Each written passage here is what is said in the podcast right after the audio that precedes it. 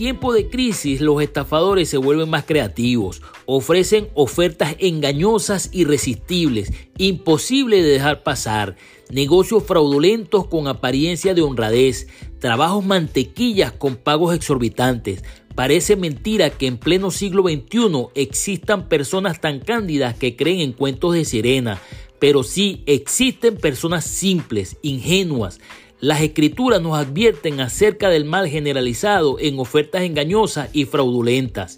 El avisado ve el mal y se esconde, mas los simples pasan y reciben el daño.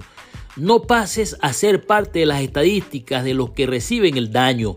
Sé prudente. Quienes caen en las ofertas de dinero fácil son mentes distraídas.